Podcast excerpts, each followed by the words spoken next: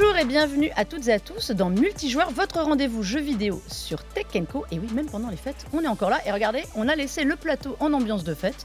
Parce que voilà, ça continue quand même jusqu'à ce que jusqu'à ce qu'on veut. En fait. et avec moi, eh bien, écoutez, mon trio de choc des fêtes de Noël avec Elisa. Comment ça va, Elisa? Eh ben ça va, et toi? Merci Hein de m'avoir invité. Prête pour 2024 Prête, prête, prête. Plus que prête. Bon, ça va. Mais fatiguée de 2023 quand même. tu m'étonnes. Mais on va revenir justement sur les, les- les grands temps forts de 2023 avec Menro aussi. Menro, le retour. Bonjour Mélinda, bonjour à toutes et tous. Bah, toujours un plaisir d'être ici euh, pour euh, parler jeux vidéo. Mais écoute là, il y a encore de quoi faire pendant 26 minutes. Et avec vous, le surpenta qu'on a gardé. On séquestre dans BFM maintenant. C'est ça, très heureux d'être là à nouveau et euh, bah, hyper chaud pour 2024 après une année 2023 euh, hyper intéressante pour Hyper le coup. dense, Ouais. tu m'étonnes. Eh bien écoutez, dans l'émission précédente, on a parlé des jeux qui nous avaient plu ou pas plu euh, en 2023. On va faire un point aussi sur l'actualité, parce qu'en 2023, il s'est quand même passé beaucoup de choses dans l'industrie du jeu vidéo qui vont sans doute avoir des impacts en 2024. On revient sur tout ça dans l'actu à chaud.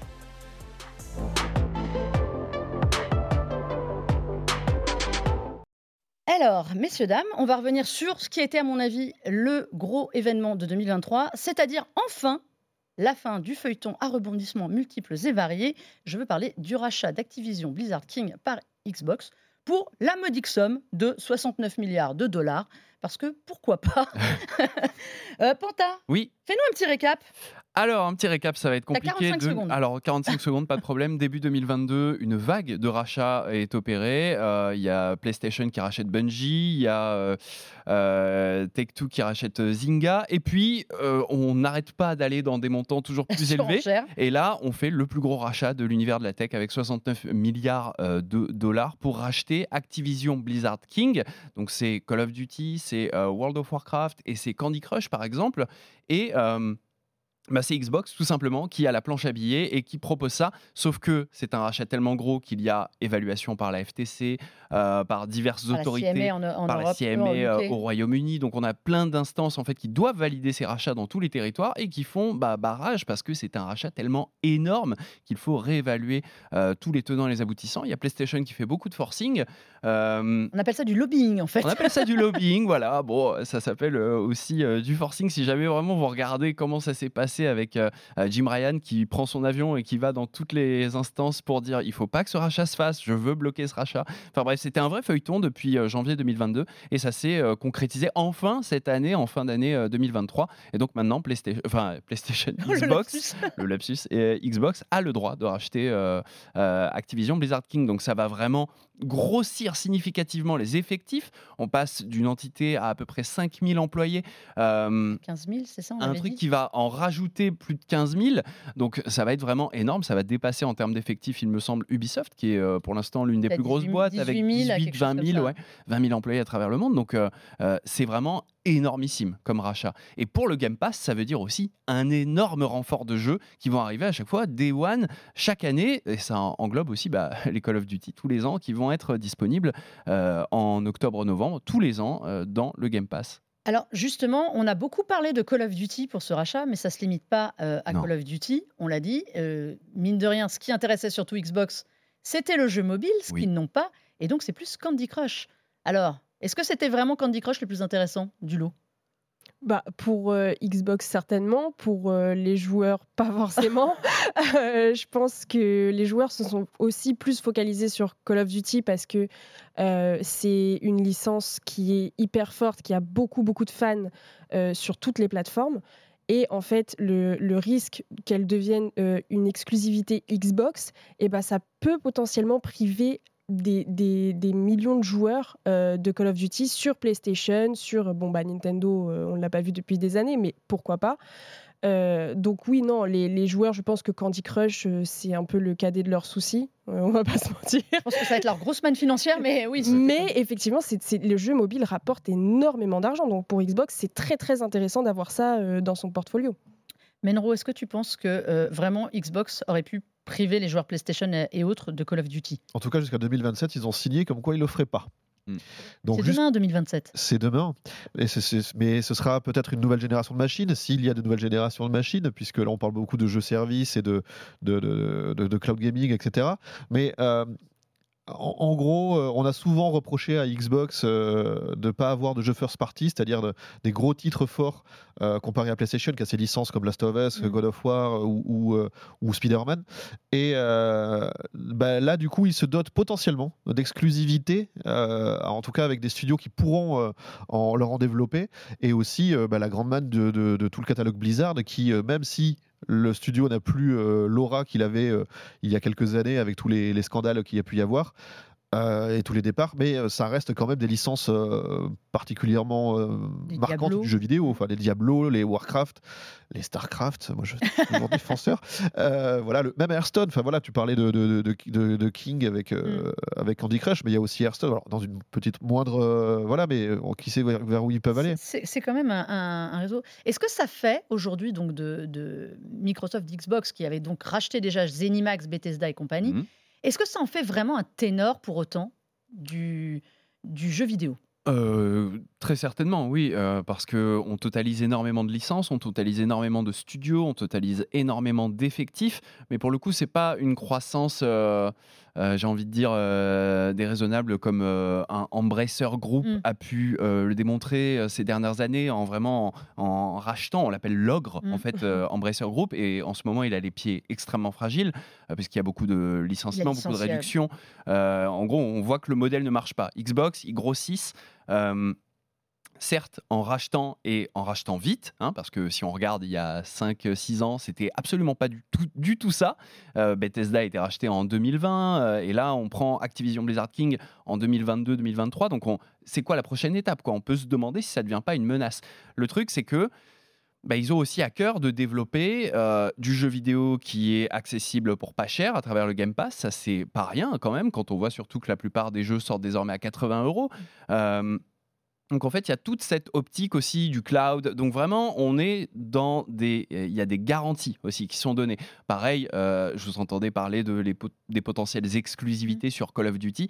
Euh, c'est plutôt l'inverse qui s'est passé parce que Activision Blizzard King travaillait très en vase clos avec euh, euh, Battle.net par exemple. Désormais, bah, Microsoft dit moi Call of Duty, je veux qu'il soit dispo sur Steam.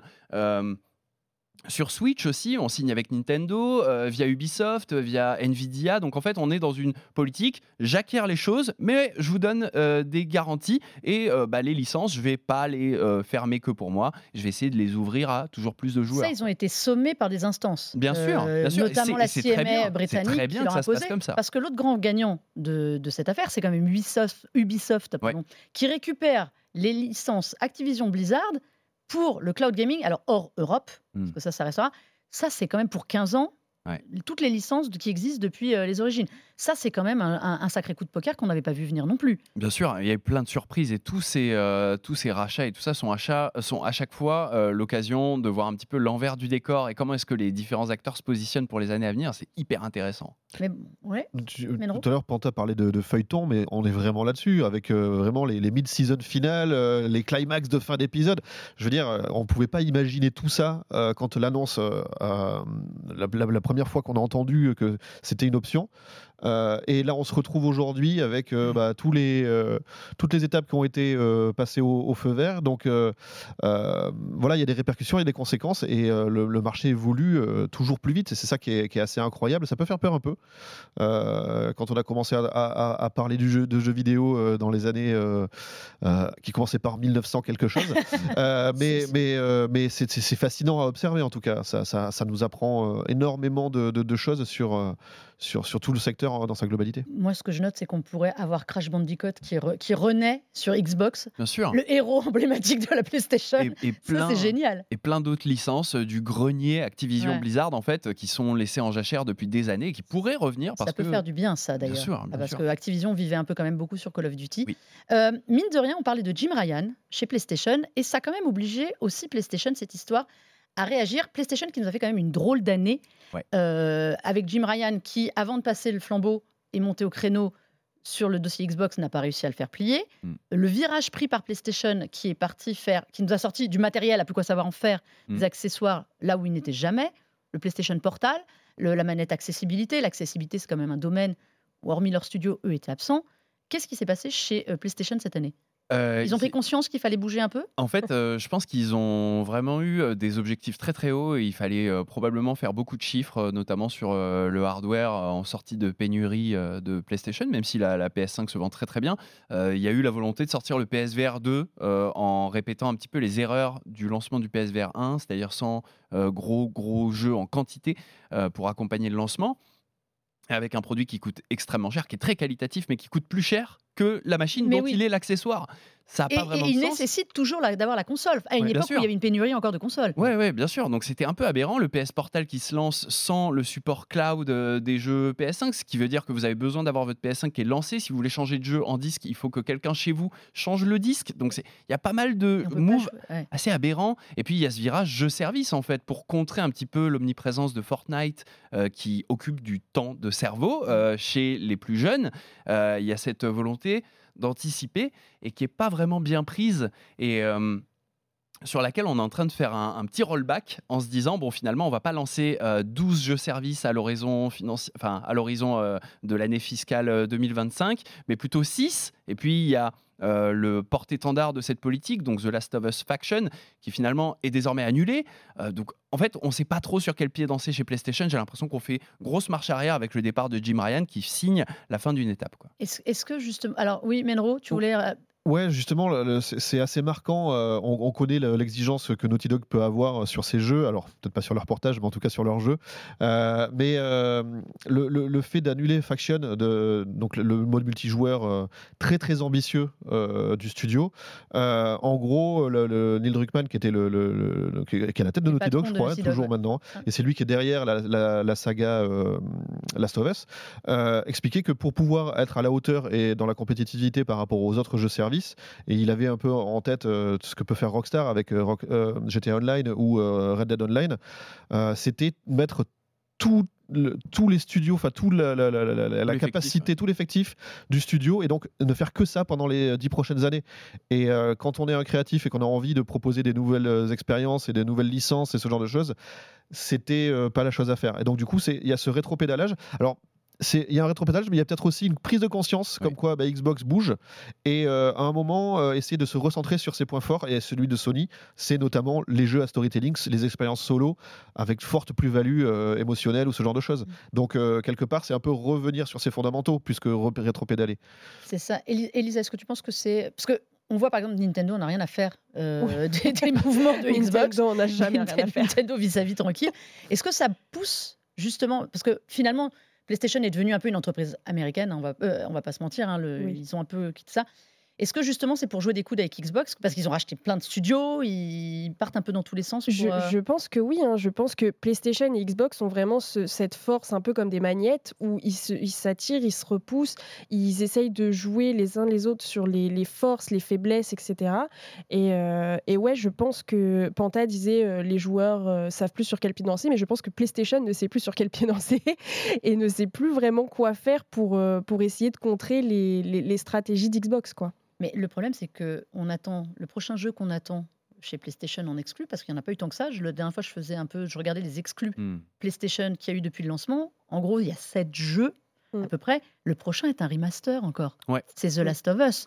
Est-ce qu'il n'y a pas aussi un problème euh, fondamental de créativité, euh, tout confondu, on va tout avoir d'un coup? Bah, ils, avaient, ils avaient vraiment bien joué le début de génération, je trouvais, avec euh, du Demon Souls euh, remake, avec du Ratchet Clank, avec du Returnal et tout. Il y avait vraiment des- des très bonnes cartouches du côté de la PS5.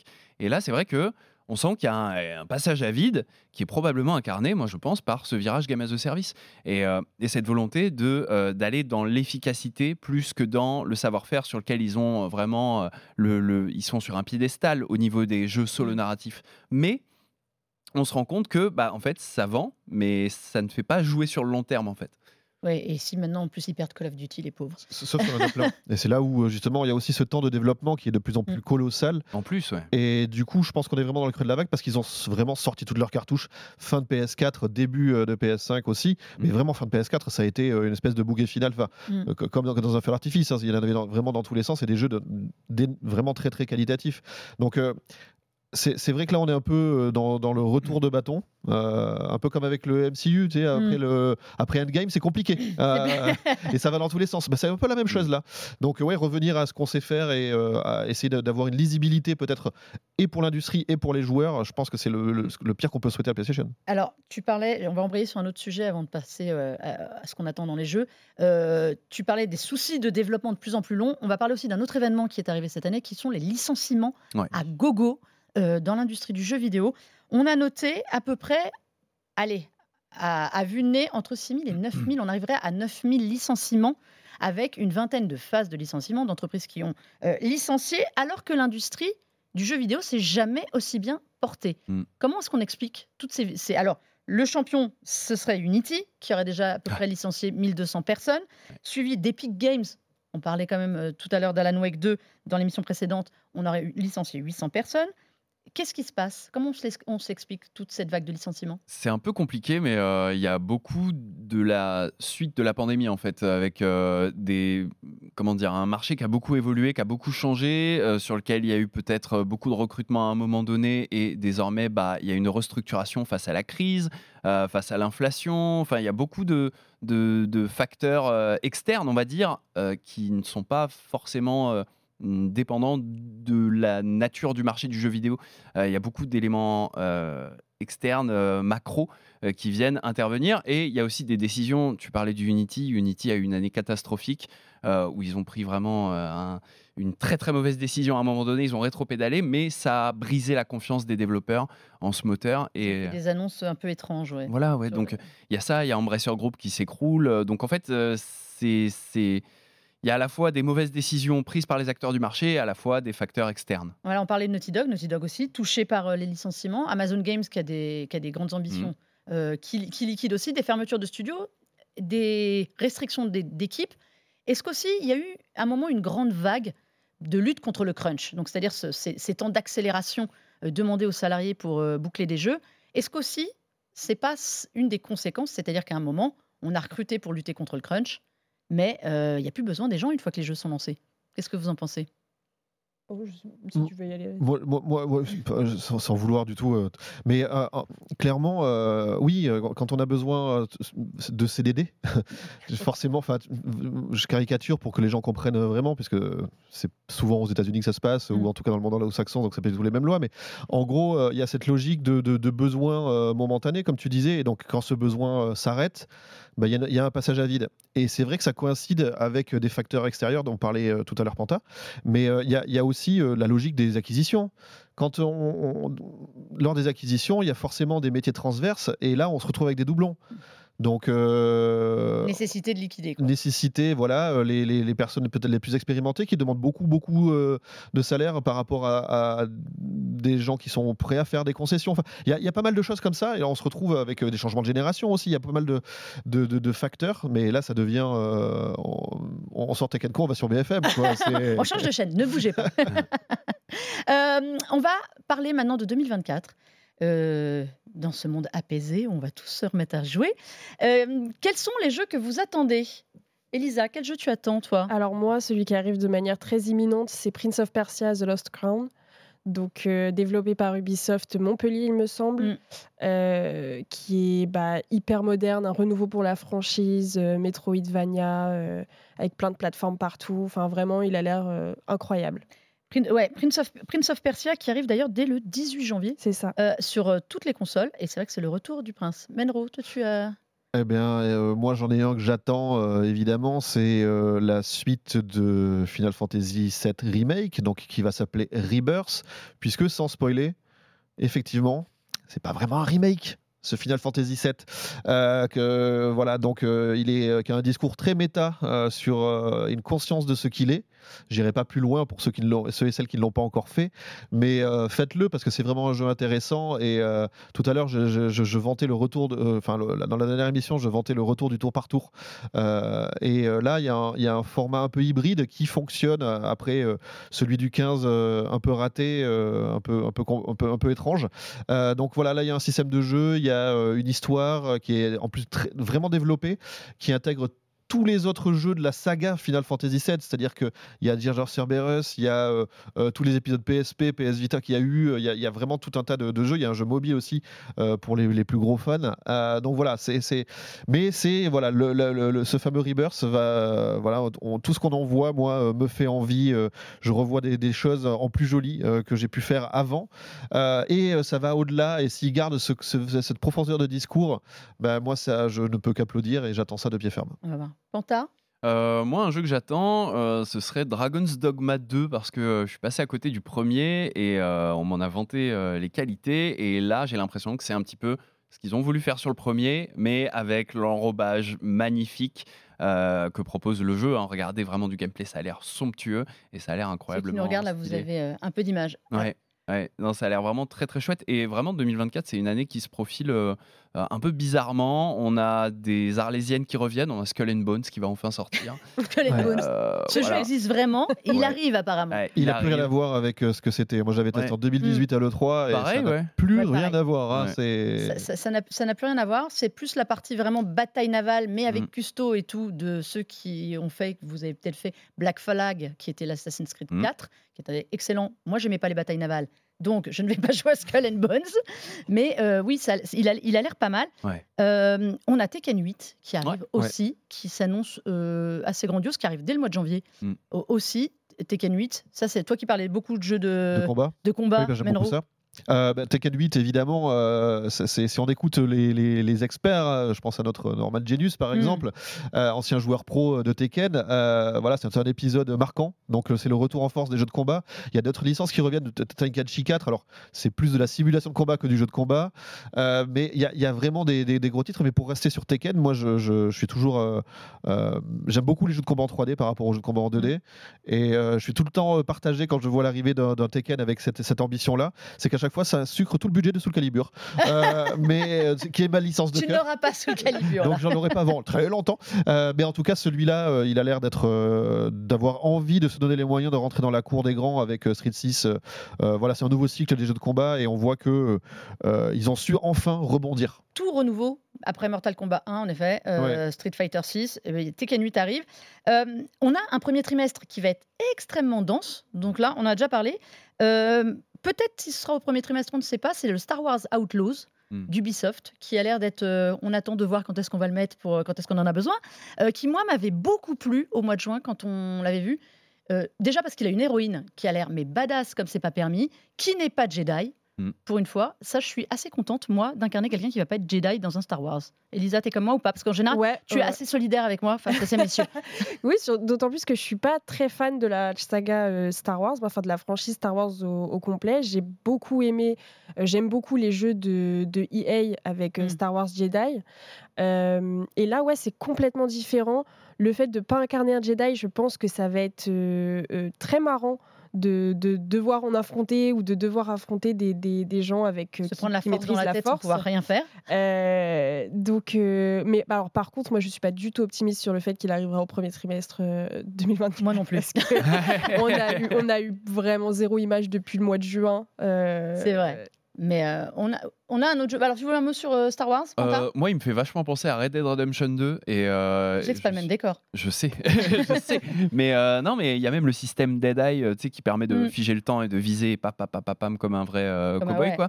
Et, et en vrai, il y a beaucoup de gens qui pensent que ça va être un petit peu un Red Dead Star Wars, quoi. Moi, j'aime- moi, j'aimerais bien. Franchement, Hmm si tu me le vends comme ça, j'achète. je te le vends. J'achète tout vais au à fait. studio, on va, on On- va, on va- tourner le jeu en Red Dead Star Wars, c'est parti. Alors, deux petits jeux pour finir que je pense qu'ils vont être très beaux. Et on a le Black Myth Wukong, qui depuis qu'on le voit, Mm. je pense que c'est pas du tout ma cam de jeu, mais alors je le trouve juste magnifique, euh, somptueux. Ce jeu qui est censé arriver au mois d'août euh, prochain. Je ne comprends rien à ce que c'est. Je le regarde juste admirativement avec son roi singe, Enfin, Ouais. qui est tiré d'une mythologie euh, chinoise, euh, apparemment d'un livre de. le voyage dans l'Occident. Ouais, C'est le mythe fondateur, euh, l'un des mythes fondateurs en tout cas de, de- de- de pas mal d'œuvres littéraires. Dragon Ball, Son Goku, il vient de Mm. ce roi singe en fait, avec son bâton euh, qui s'allonge et, et, et ce côté simiesque avec la queue, etc. Euh, et, et là, on est vraiment dans une réinterprétation. Alors c'est un studio chinois en plus, donc vraiment de, de leur propre Mm. euh, mythologie et euh, dans, dans la ça c'est pour le, le lore. Et dans, alors on est vraiment des monstres incroyables, hein, issus du bestiaire, mais dans- qui est très exotique pour nous.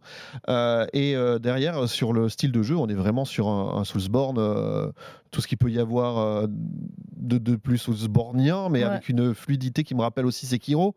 Il y a du Sekiro dedans. il y a du Sekiro énormément. dedans aussi, hein, mais et voilà, il est- je sais pas s'il aura ce rendu au final. Oui, C'est- un peu ça qui fait la peur. peur d'upgrade, voilà, mais en tout cas pour l'instant, c'est un des jeux les plus ambitieux peut-être de, de l'année, ouais. Est-ce qu'on va avoir une année 2024 intéressante? Euh, oui, je l'espère parce que euh, Xbox va aussi briller euh, grâce à Hellblade qui Ouais, sort en Hellblade, 2024 ouais, et ça, ça va être vraiment un grand moment, je l'espère. Le premier, j'avais adoré et le deuxième, j'étais pas hyper confiant au début, mais là, le dernier trailer qu'on a pu voir était Le- somptueux. Ouais, le trailer Ah. était magnifique, ça a l'air bien dark. C'est un Ouais. jeu, on le rappelle, sur la maladie mentale, notamment en, en trame de fond, qui traite ça de manière Mm. euh, magnifique. On incarne une Picte qui est euh, bah, tourmentée par euh, les ravages de la guerre en fait, Mm. parce que bah voilà, problème dans sa famille, avec ses proches, et en fait on a toute une relecture de l'enfer dans les mythes nordiques qui est vraiment somptueux et, et qui est qui est passionnant à vivre.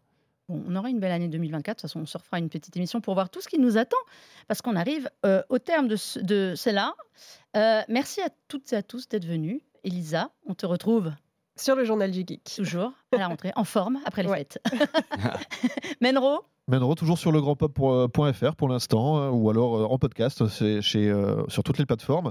Euh, podcasts qui vont euh, pas tarder à revenir là avec de nouveaux invités, de nouveaux sujets, etc. pour 2024, tout, Tout le monde est, fait. tout le monde est paré.